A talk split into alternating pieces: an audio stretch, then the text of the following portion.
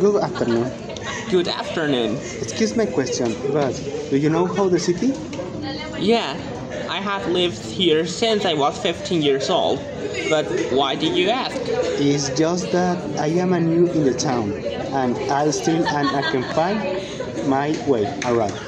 Is the bookstore? No, this is a supermarket. The bookstore is 20 minutes away from here. Really?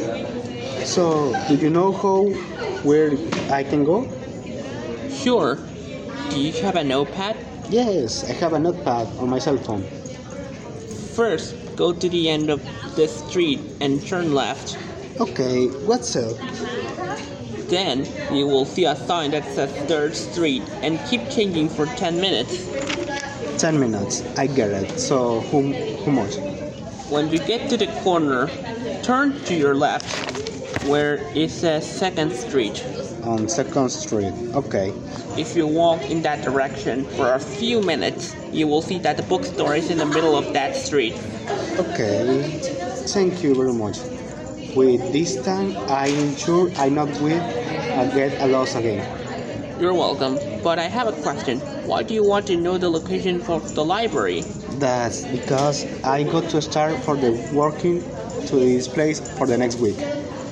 This is from that's why I decided to go a little bit so I can go to know the city. I see, so you will go working with Rose. Yes, but do you know him? Yes, I know. She is my niece. Oh, so interesting. Well, nice to talk with you. Me too. I wish you the best of luck in your job. Thank you. Um, what is your saying? Your name?